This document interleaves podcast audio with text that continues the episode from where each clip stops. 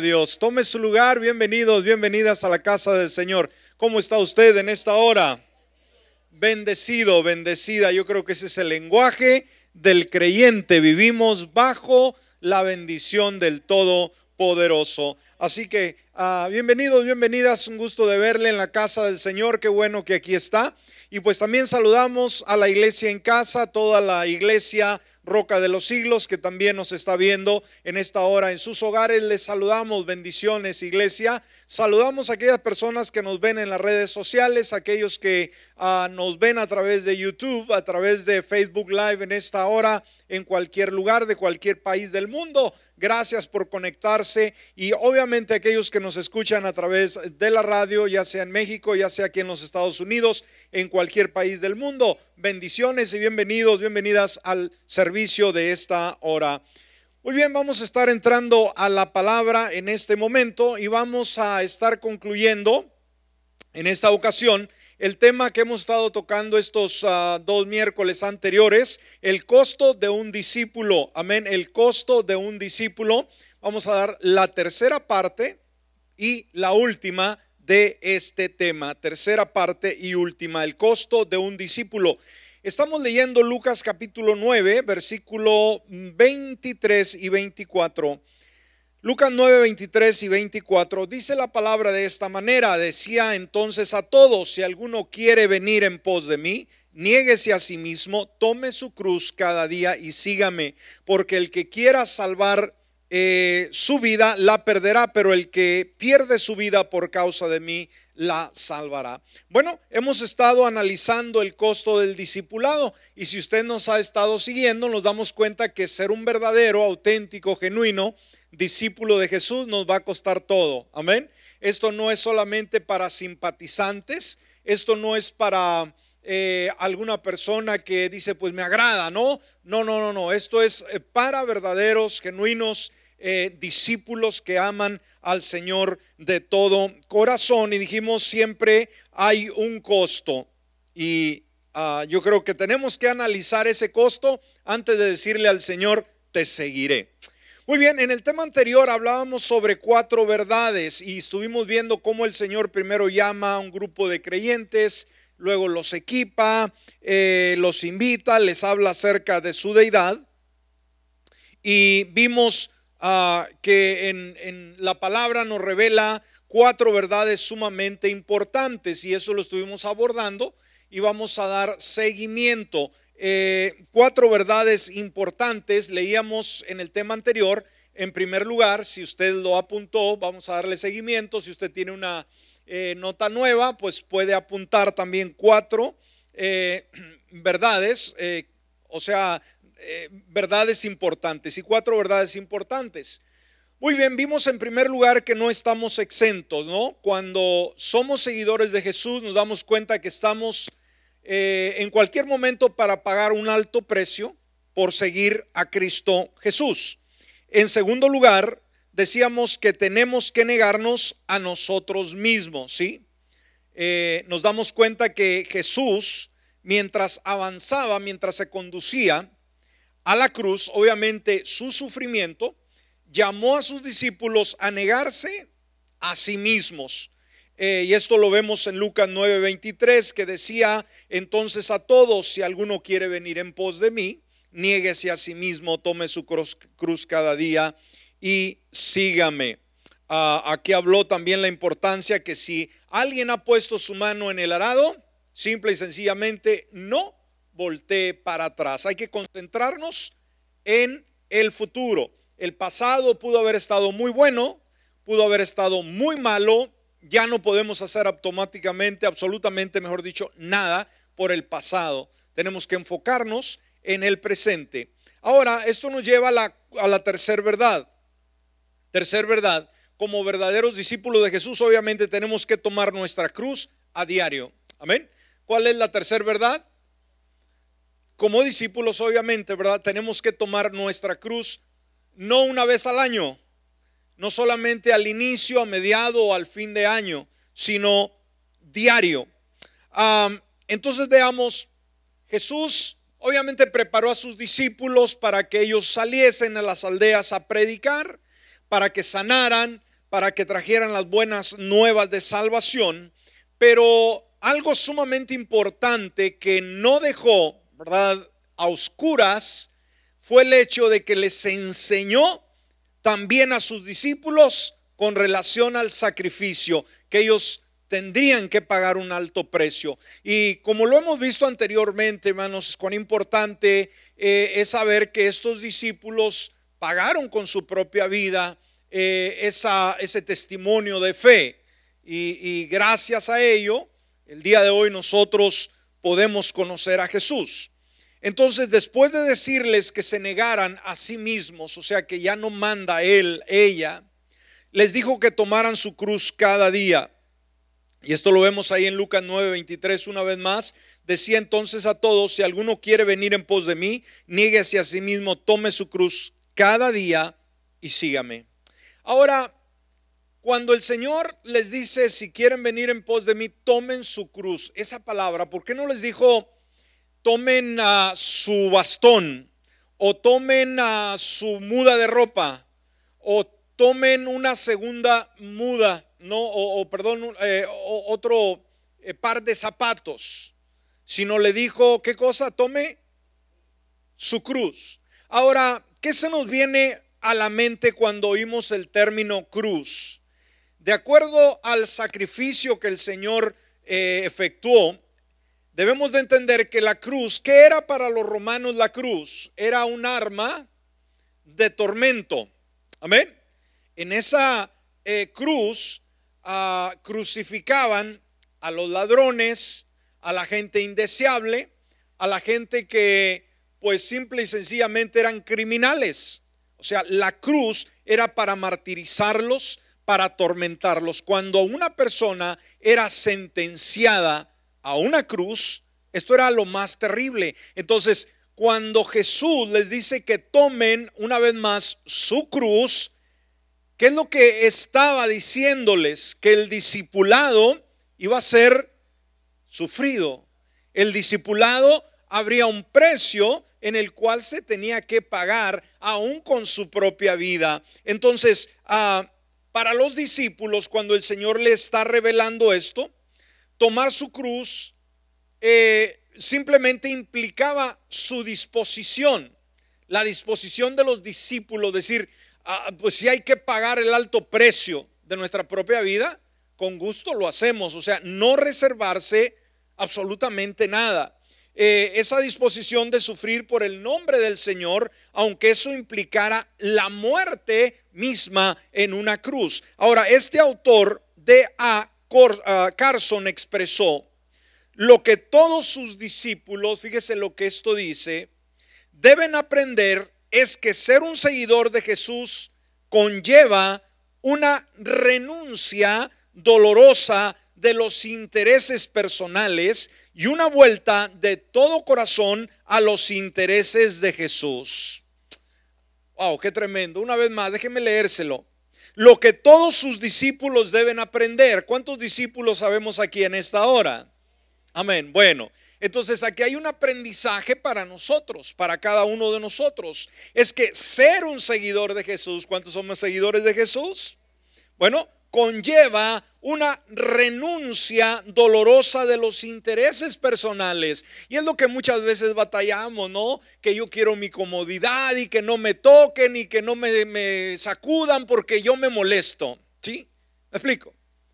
Hay mucha gente muy delicada, muy fina.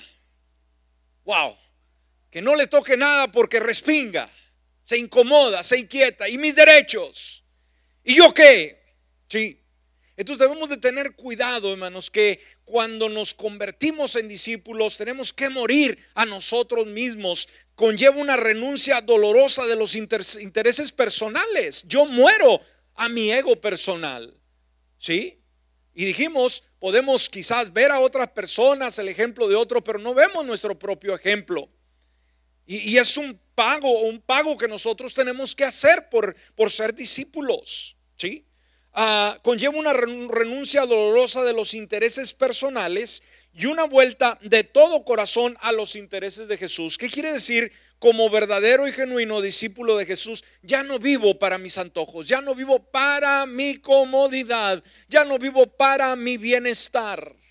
Eso es lo que les quiso decir Jesús.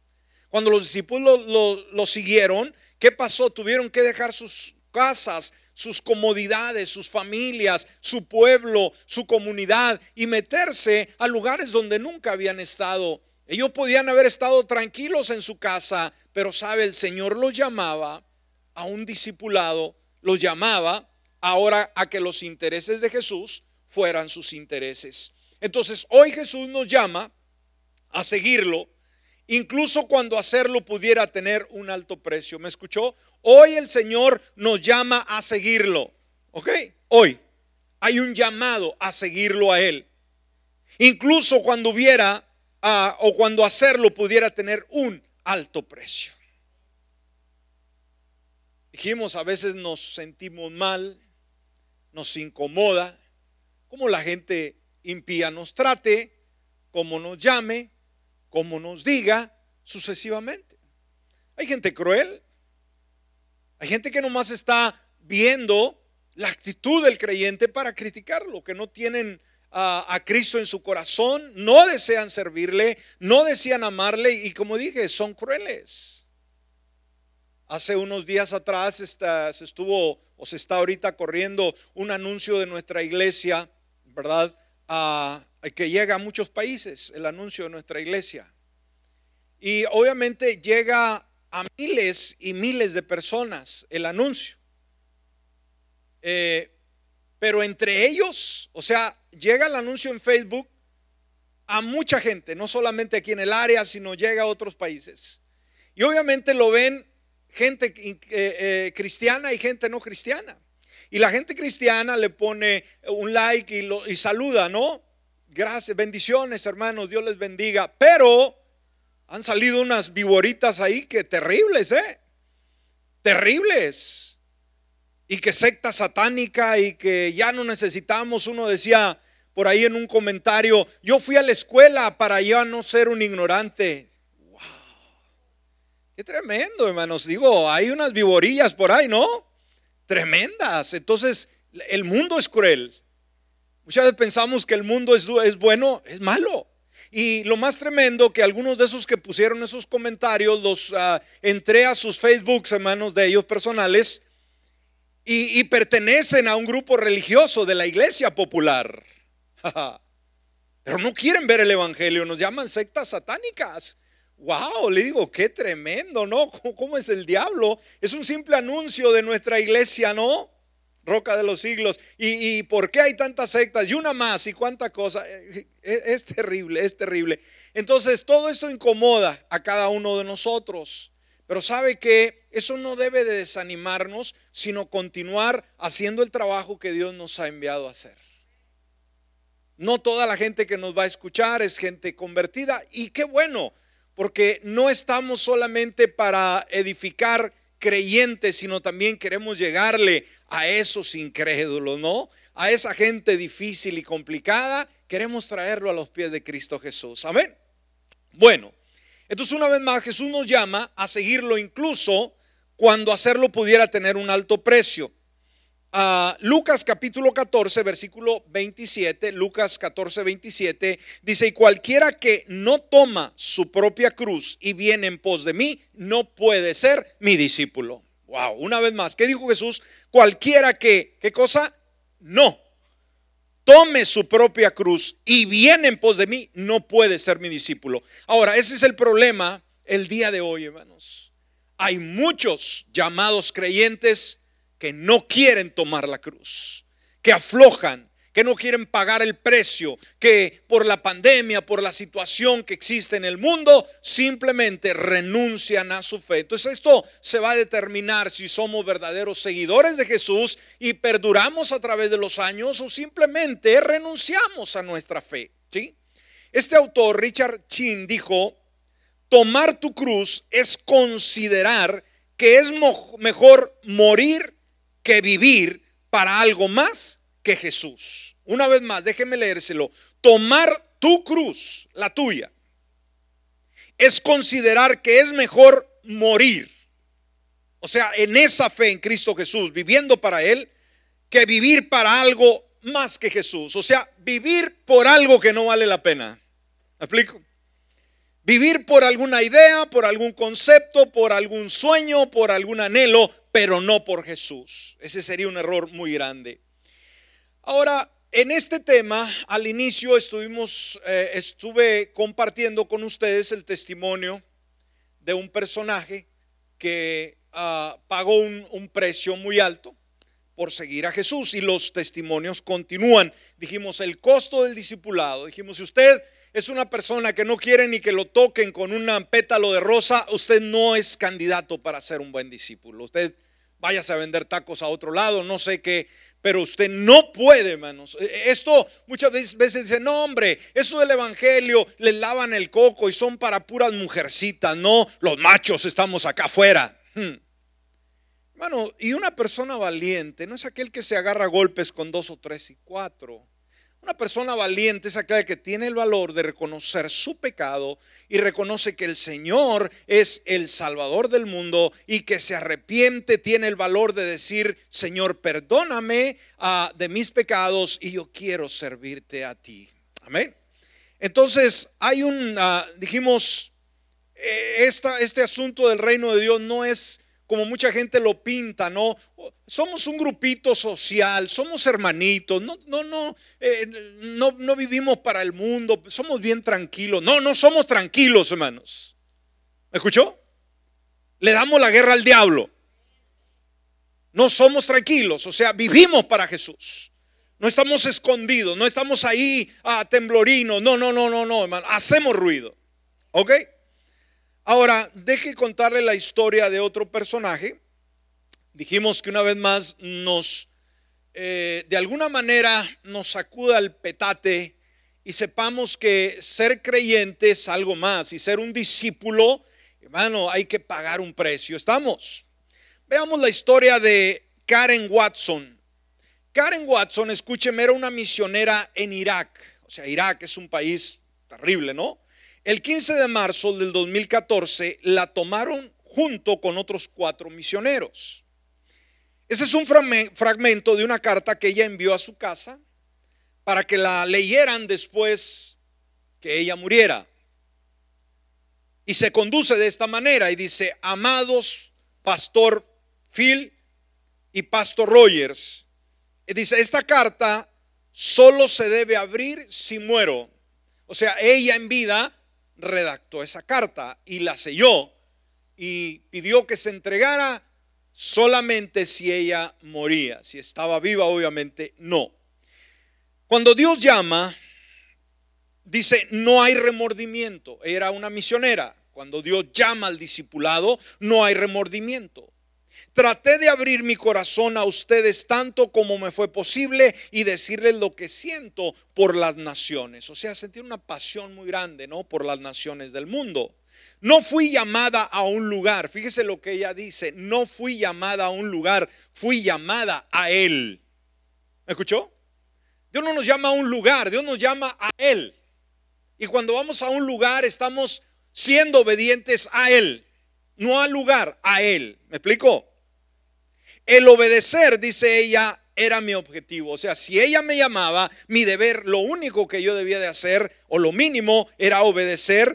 Eh, y sufrir era algo esperado. Fíjese lo que ella sabía, que el sufrimiento no iba a ser opcional. Ella sabía que iba a pagar un precio. Obviamente Irak, ser un misionero, misionera allá, no era ni es nada grato. Entonces su gloria fue mi recompensa, su gloria es mi recompensa. Para este tiempo dijimos, ella ya murió ya falleció. Ya están leyendo esta carta, eso es lo que ella escribió.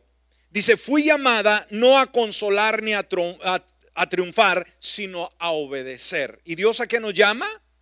A obedecer. Una persona, hermanos, no importa cuánta capacidad o talento o habilidad o formación tenga, eso sale sobrando cuando no hay obediencia.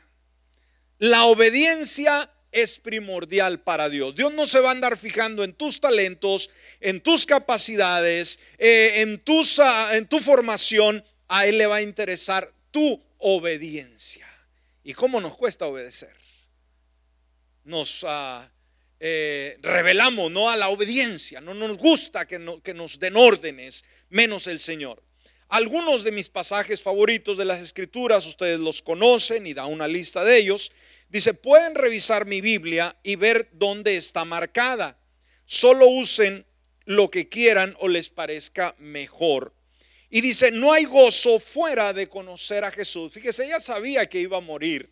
Ella podía haber dicho, qué camino tan más amargo, ¿no? Yo podía haberme librado, podía haberme quedado en mi casa, felizmente casada, con una familia, pero fui obediente a la voz de Jesús. No hay gozo fuera de conocer a Jesús y servirle a Él.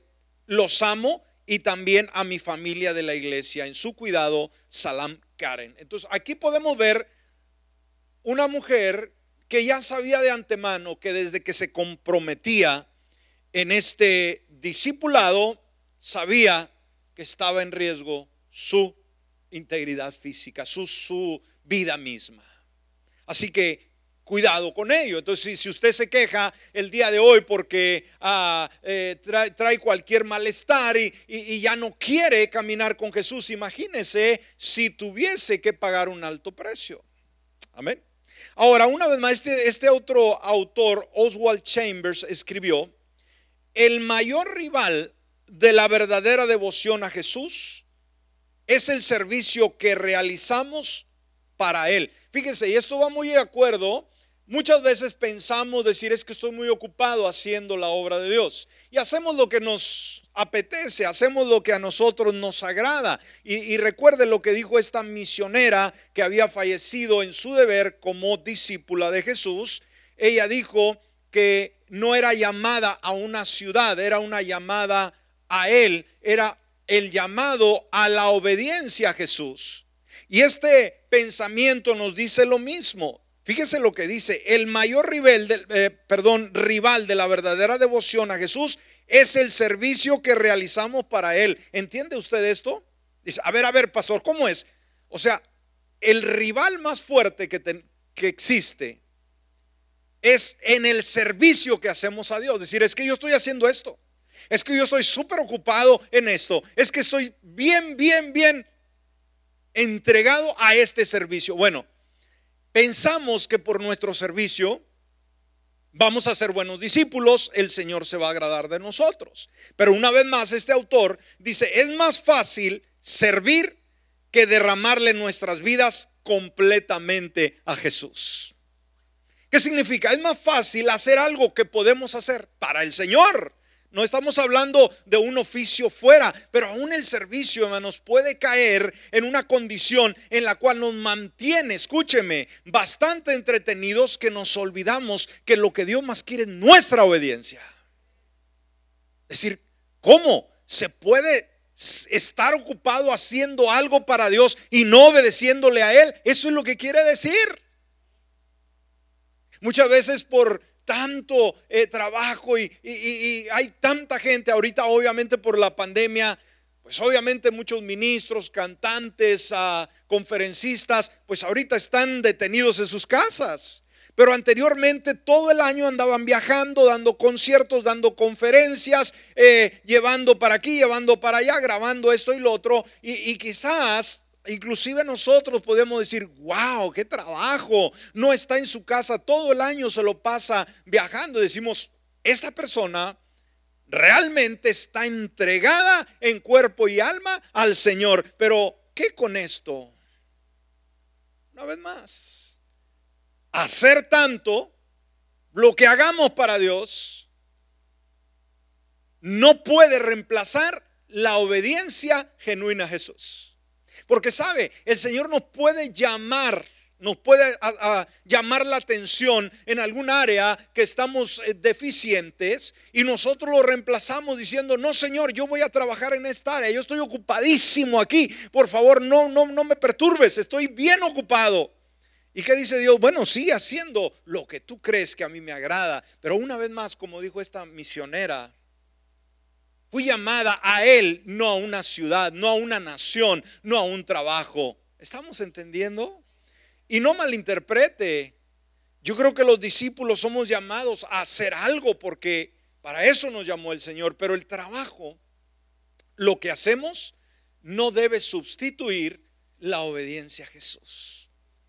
Lo que más debe, ah, debemos de tomar en cuenta y lo que más Dios ve en cuenta es nuestro corazón obediente, no tanto lo que hagamos. Y como decía un pastor, ¿verdad? Que se me grabó mucho en aquel día, cuando estemos en el Señor, con el Señor, va a haber muchas sorpresas.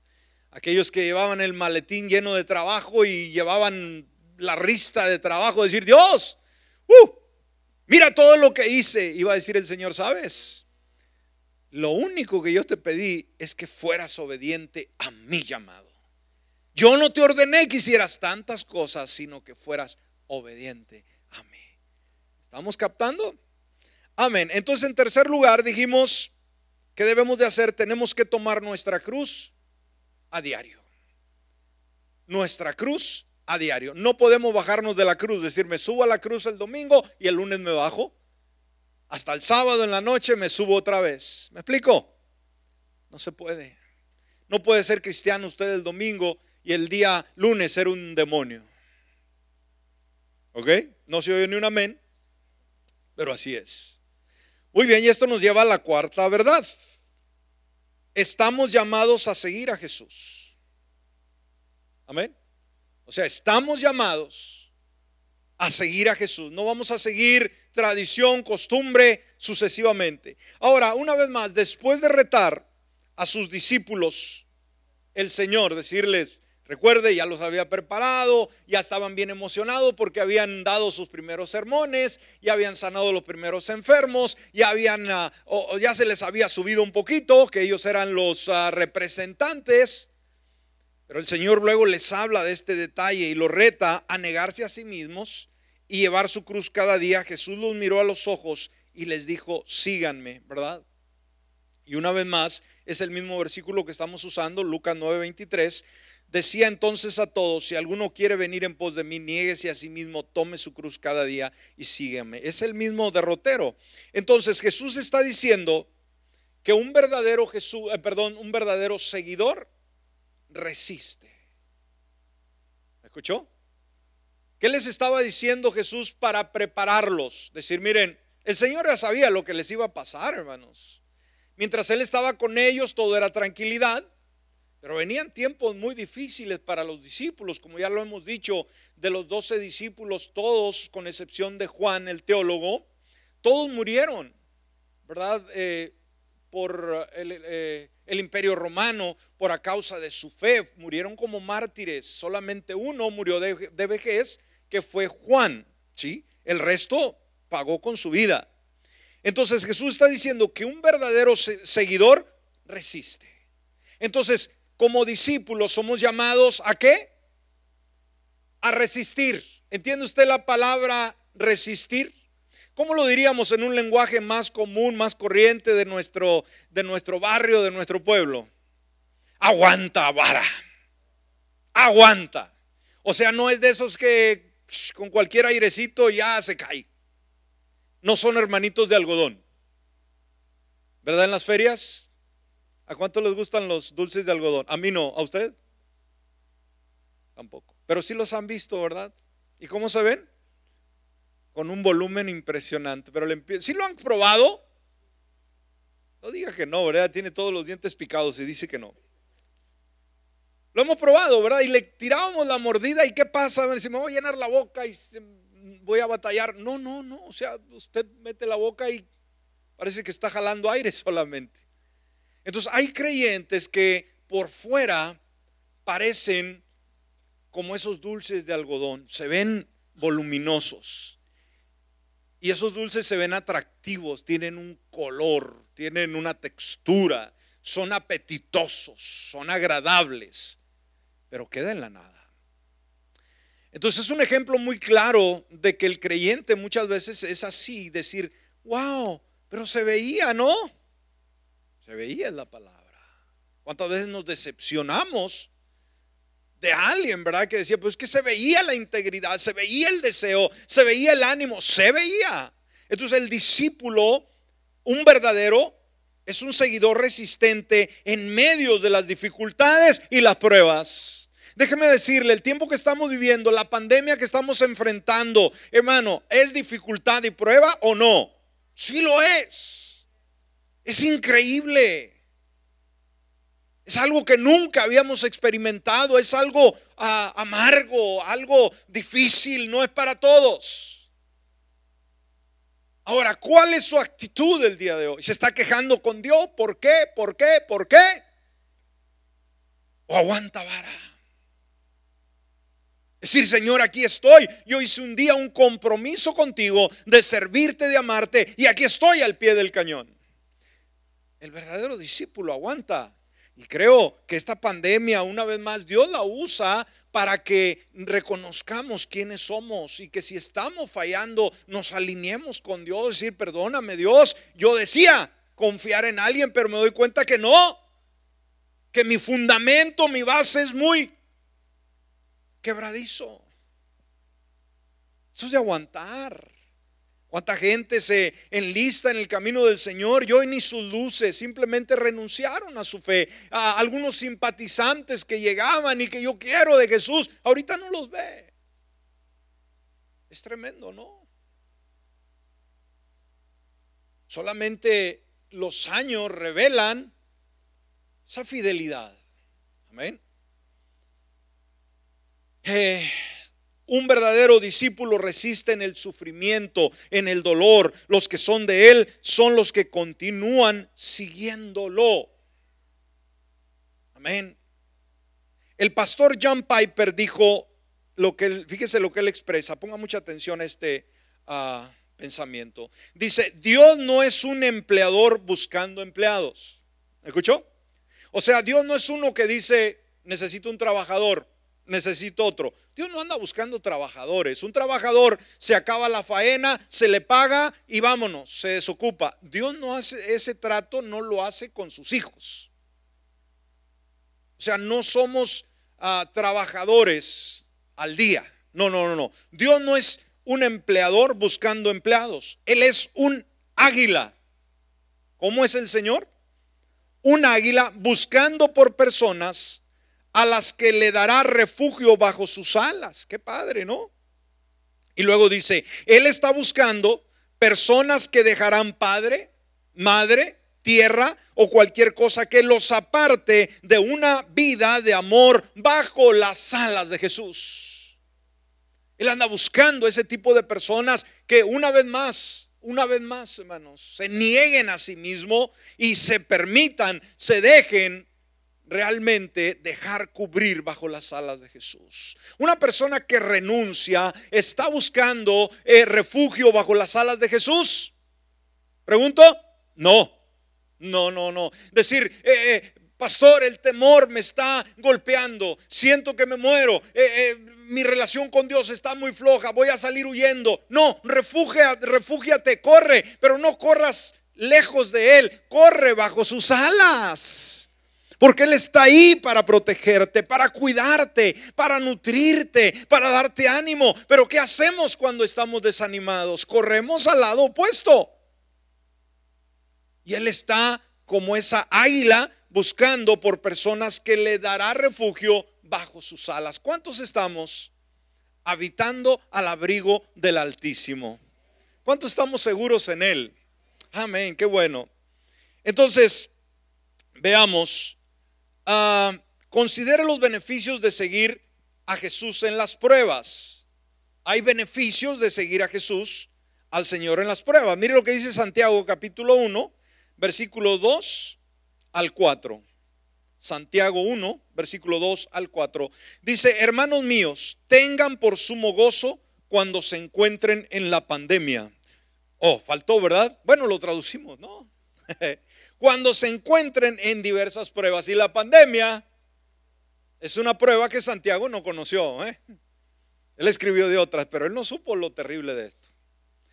Sabiendo, pero el consejo ahí está, que la prueba de su fe produce paciencia, pero que la paciencia tenga su obra completa para que sean completos y cabales, no quedando atrás en nada. Qué interesante, ¿no? Alguien dijo en una ocasión, él nos dice que, ¿cuál debe ser la actitud en los problemas, en las dificultades de la vida? ¿Qué nos dice Santiago? Pónganse a chillar, pónganse a, lamentar. No, dice que experimentemos gozo, una alegría. Wow, decir, ¿cómo es posible, no? Tengan por sumo gozo cuando se encuentren en diversas pruebas. Wow, decir esto, ¿estaba bien Santiago? ¿Estaba acuerdo? ¿O le faltaba un tornillo? No, recuerde que él escribió, pero la inspiración de quién le vino? Del Espíritu Santo. Alguien dijo en una ocasión, la persecución es buena para quienes aman a Jesús profundamente. ¿Escuchó? ¿Qué dijo este autor? ¿La persecución es mala? No, es buena para quienes aman a Jesús profundamente, pero no es buena para quienes aman a Jesús solo un poco. ¿Qué va a ser la persecución para las personas que aman a Jesús un poquito? Van a correr, van a tronar. Entonces, ¿de qué depende la fidelidad? ¿De qué depende la resistencia? ¿De qué depende el aguante? Del amor que tengamos hacia Jesús. ¿Qué tanto lo ama? Eso va a definirlo. Y no se engañe. Por eso llega un momento el Señor en que sacude, ¿no? Decir, bueno, bueno, todos dicen que me aman, vamos a ver. Ahí es donde empiezan a saltar, hermanos, cáscaras, como se dice. Entonces, seguir a Jesús es una conveniencia para nosotros porque es la única forma infalible de seguir adelante con una vida con propósito. Ahora, esto nos lleva al compromiso. El Señor nos llama a que nos comprometamos. Este autor o uh, autora, Ezra Pound, dijo, si un hombre, fíjese, no está dispuesto a dar la vida por sus ideas, es porque sus ideas no valen nada y él no vale nada. Wow. ¿Se lo leo otra vez? Esto es el postre para que se lo lleve a la casa. Si un hombre o mujer, decir, ¿también las mujeres? Sí. Si un hombre o una mujer no está dispuesto a dar la vida por sus ideas, decir, ¿en qué crees tú en Jesucristo? ¿Eres capaz de dar tu vida por Él? No, bueno, mm, ¿qué estás haciendo? Vete con los testigos de Jehová, vete con los mormones a otro lado, ¿no? Si no estás dispuesto a dar tu vida por Jesús. Oiga, esto, una vez más, no es para cobardes y disculpe, hermano, no es para todos no es para todos. Si un hombre no está dispuesto a dar la vida por sus ideas, es porque sus ideas no valen nada o él no vale nada. Ah, ¿Vale algo la fe que profesamos? Lo vale todo. Jesús lo vale todo. Por lo tanto, ¿seríamos capaces de dar nuestra vida? Deberíamos de serlo. Deberíamos de serlo. Ahora, ya para cerrar, según la Comisión de Ética y Libertad Religiosa de la Convención Bautista del Sur, en el siglo XX murieron más cristianos como mártires que en todos los siglos anteriores. Wow. Lo decíamos uno de los temas que ya vimos, que leemos del tiempo, por ejemplo, la iglesia de Esmirna fue una etapa en la cual eh, el martirio se agudizó. Murió mucha gente perseguida por el imperio romano, echados eh, en los coliseos para ser comidos por los leones, ser degollados, ser, eh, hacer un sinfín de cosas con ellos.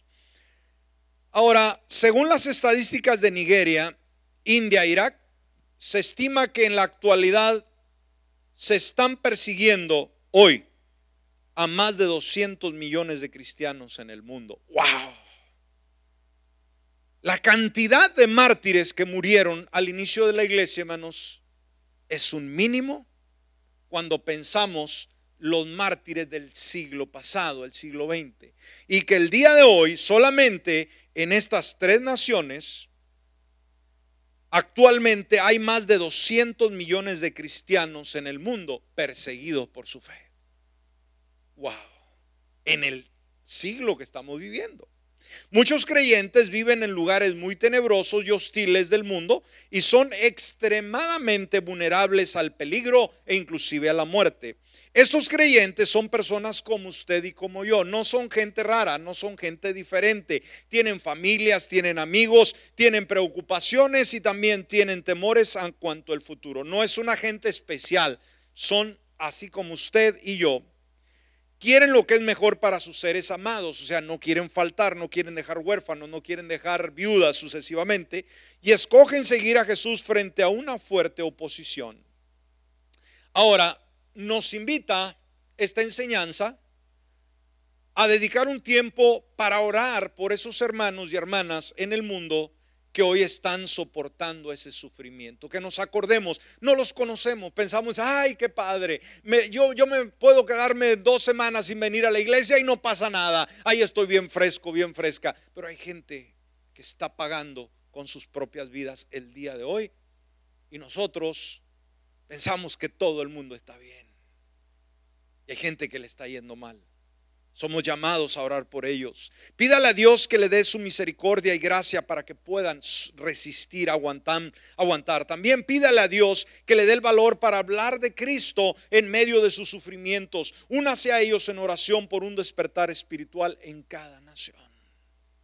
Si nunca ha orado por un misionero, misionera que no conoces, bueno orar. No necesitamos conocerlo. Solamente, Señor, bendice a los misioneros del mundo.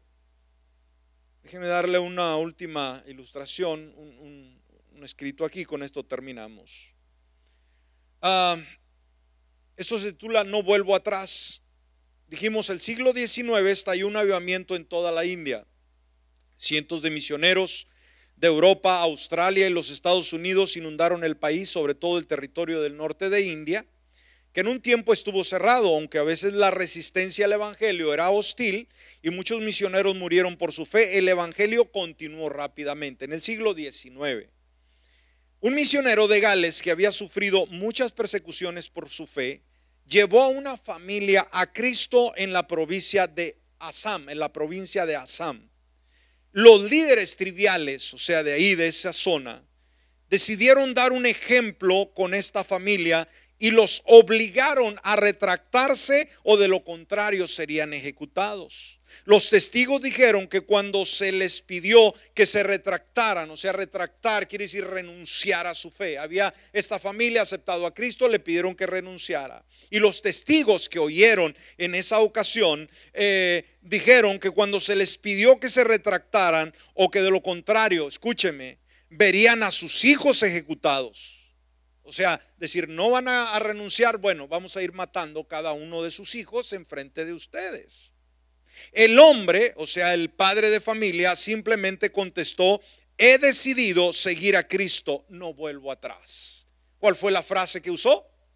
He decidido seguir a Cristo, no vuelvo atrás. Pues vamos a matar a tus hijos. Una vez más, he decidido seguir a Cristo, no vuelvo atrás. Ejecutaron a sus hijos.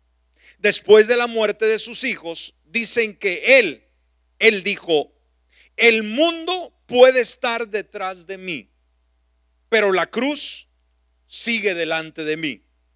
Y después de ver que dispararon flechas a su esposa, ya habían matado a sus hijos. Ahora aquellos nativos ahora lanzaban flechas a su esposa, ahora era ella. El hombre declaró, aunque no quede nadie para irse conmigo, todavía yo seguiré a Jesús. Wow, esto se, requiere valor, ¿no? Después de estar, perdón, después de esta declaración de fe, escúcheme, después de haber dicho eso, el hombre se unió a su familia en el cielo. O sea que también mataron a este misionero. Primero sus hijos, luego su esposa. Decir, todavía eh, no te retractas, no Señor, voy a seguir a Jesús. Bueno, ahí lo mataron también.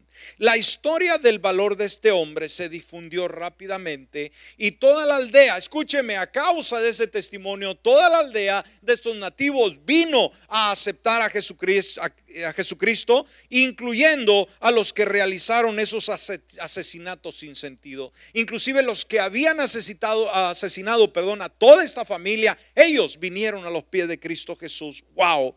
Un famoso evangelista hindú, Sadhu Singh, se enteró de la historia de este hombre y del avivamiento y le puso música a aquellas palabras para convertirlas en un himno que se cantó en todas las iglesias de la India. Este himno se cantó en muchas cruzadas de Billy Graham y tuvo un efecto profundo en miles y miles de personas. El himno dice, he decidido seguir a Cristo ¿Lo han oído? He decidido seguir a Cristo. He decidido seguir a Cristo. ¿Alguien sabe lo que... No vuelvo atrás, no vuelvo atrás. ¿Cuántos lo cantaron en algún momento?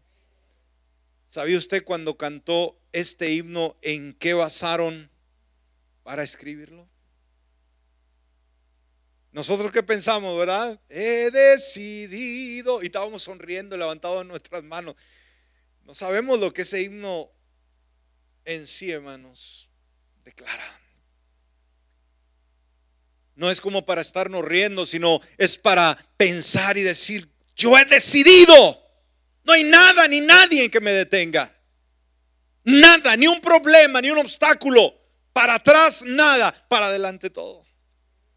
Qué linda experiencia, ¿no? Wow. Varios himnos fueron simplemente escritos en base a experiencias de alguien. Así que, aunque este himno ya poco lo cantamos o ya no lo cantamos, recuerde, todavía el lema continúa. Y de tiempo en tiempo, cuando le llegue la nostalgia, cuando le llegue el desánimo, cuando le llegue el problema, cuando la, pandemia se ponga más difícil, ¿cuál va a ser su canto? Adiós mundo cruel, me muero. No. He decidido seguir a Cristo. He decidido seguir a Cristo. He decidido seguir a Cristo. No vuelvo atrás, no vuelvo atrás. Póngase de pie. Póngase de pie.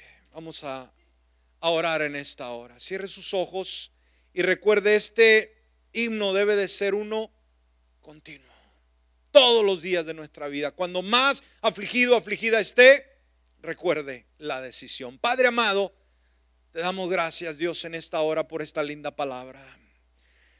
Gracias Dios porque tú nos llamas a un discipulado, Señor, que entendemos que es dejarlo todo y que inclusive, inclusive Padre, tú llega un momento en que nos pides todo. Somos llamados cada día a negarnos a nosotros mismos, a tomar la cruz y seguirnos. Haznos entender, Dios, que el tiempo de ser una iglesia, amado Señor, a pagar un precio muy alto e inclusive dar nuestras propias vidas. Ayúdanos, Señor, a que en nuestra eh, naturaleza que ahora eh, hemos adquirido, adquirido, esa nueva naturaleza que tú nos has dado, se pueda gestar ese valor, Dios. Que cada creyente el día de hoy sea un creyente que no le tiene miedo a las circunstancias, que no le tiene miedo a los problemas, que no le tiene miedo a la muerte misma, que no le tiene miedo al infierno, no le tiene miedo al diablo, no le tiene miedo a nada. ¿Por qué? Porque nuestra vida ahora está dedicada solamente a ti, Señor.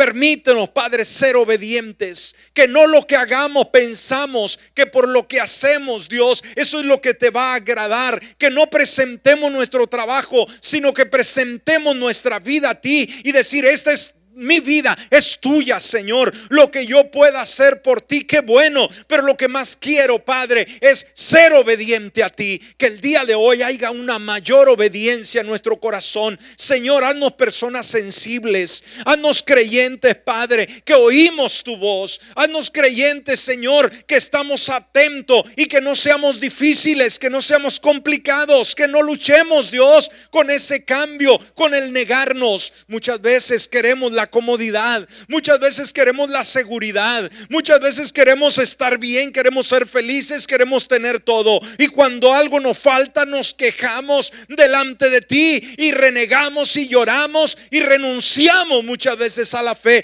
Ten misericordia, Señor, el día de hoy. Ten misericordia y que seamos creyentes cabales, que se defina el día de hoy, Padre, y que ah, entendamos que aún debemos de saber que por estas convicciones, Señor, somos capaces de dar nuestra propia vida. Vienen tiempos difíciles, vienen tiempos complicados al mundo, a la sociedad donde estamos viviendo. Por lo tanto, esta palabra es la que nos prepara, esta palabra es la que nos equipa. Así como tú, Señor Jesús, llamaste a estos discípulos y les hablaste de ir a predicar y les hablaste de ir a, a sanar a los enfermos, de llevar las buenas nuevas, pero ya al último los llamaste y les hiciste ver el alto precio que tendrían que pagar por ser unos discípulos. Señor, perdónanos el día de hoy si hemos sido unos creyentes collones, Señor. Ah, si hemos sido unos creyentes miedosos, si hemos sido unos creyentes que no hemos tenido el atrevimiento y que nos hemos acobardado y que renunciamos muchas veces. Perdónanos como iglesia y que el día de hoy, Señor, tomemos nueva fuerza tomemos un ánimo muy especial para seguirte, para amarte de todo corazón. Oh Padre, en esta hora lo pedimos, lo pedimos a un Dios bueno, a un Dios extraordinario, a un Dios que escucha, a un Dios que está de nuestro lado. Y a ti te daremos toda la honra y toda la gloria por Cristo Jesús. Amén, amén y amén. Te adoramos Jesús, te damos gracias. Gracias por ser tan bueno Dios. Gracias por tus